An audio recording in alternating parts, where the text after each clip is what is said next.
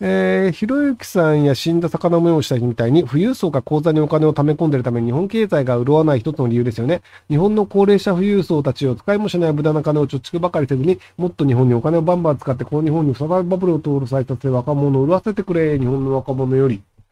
えっと、あの、普通に多分お金持ちの人って銀行の口座にお金を入れてるんですよ。で、銀行がお金を貸してくれるんですよね。なので、もしあのお金が必要であれば、低金利で銀行に行けばお金は借りられます。で、その要はあのリスクマネーとして、そのなんか若い人に投資をしてもらいたいというのであれば、こういう事業をやってて、こういう利益があるんだけど、投資してくれませんかっていうのを、ちゃんとお金持ちの人に話しするべきだと思うんですよね。そのなんか、なんとなく金持ちが金使わないから良くないんだっていうふうに思い込んで、それで文句を言ってれば、金がその自分たち若者に回ってくるんだって思いたいのかもしれないですけど、残念ながらその経済というのはそういう形で動いてません。で、あの、ネット上とかでお金、あの、な投資してくれる人募集とかってやると捕まります。一応あの、死母祭っていう形で、その49人以上の人からお金を集めようと広く集めてしまうと、それ、一応法律に触れるっていう出資法違反っていうのになるんですよね。なので、ちゃんと自分が事業をやってるのであれば、そのネット上とかじゃなくて、知り合いとかに、こういう事業でこういうお金がいるんだけど、じゃあいくら出資してくれたらいくら何パーセントくらいで返すよとか、じゃあ融資してくれるんだったら何パーセントで払うよ、みたいな形で、ちゃんとその自分の事業をきちんと説明すればいいんじゃないかなと思いますけど。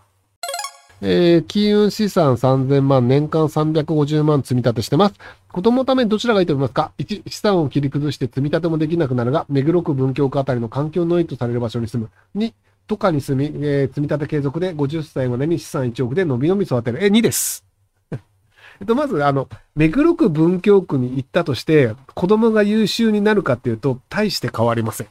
で、あの、アメリカとかその治安がめちゃくちゃ悪いところは別なんですけど、要はその中学校で、あの、その、マリファナ売ってるやつがいるとか、で、あの、その、コカインとかヘロインとか売ってるやつがいるとかっていう地域はさすがにまずいと思うんですけど、日本とかでも別にそんなとこないんですよ。足立区以外は。なので、足立区以外であれば、基本的にはもう普通に東京都はみんなちゃんと勉強するし、学校にドラッグ持ち込まないっていうのがあるので、なので、あの、子供が大学行きたいっていう時とか、じゃあ、あの、なんか将来海外留学したいっていう時に、そのお金を出せる方にした方がいいって言うんですよね。要するにその、あの、目黒区渋谷区に住むというのは何かっていうと、大家に対して金を払うっていう、子供じゃなくて大家にいっぱいお金を払うっていうのをやりたいかどうかなんですよ。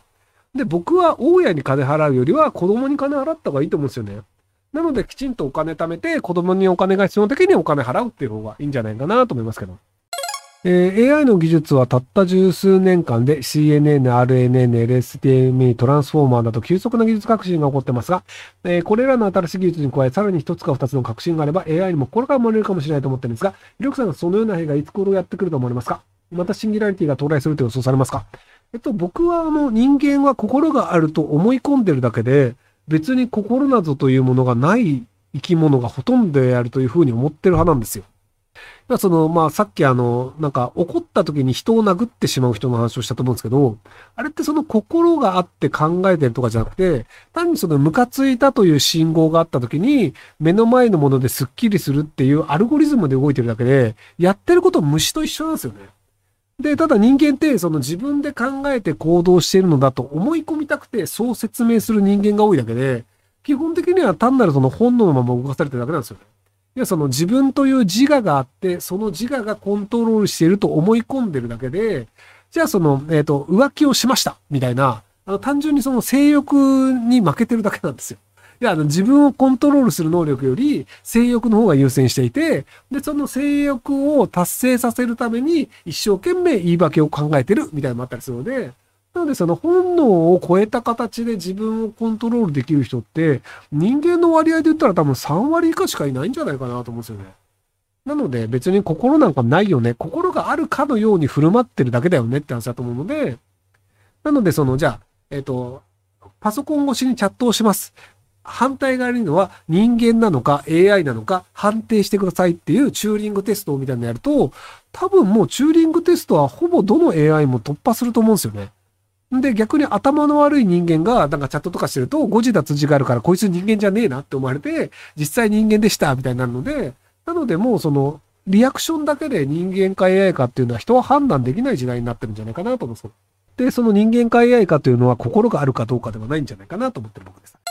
えー、国内大手社費で中国 MBA 留学中でマーケショック一筋社会人10年目です。中国は日本人からも人気がなく、キャリア軸として美味しいかつ、えー、30年くらいなら食いっぱぐれなく定年までいけると思ってます。このキャリアパスについて、リュクさんのご意見伺いたいです。余談ですが、僕もアーカンソー入学しました。ホストファミリーに殺されかけて2年目から他の州に転校しました。珍しいですね。アーカンソー州行く人ってあんまりいないですよね。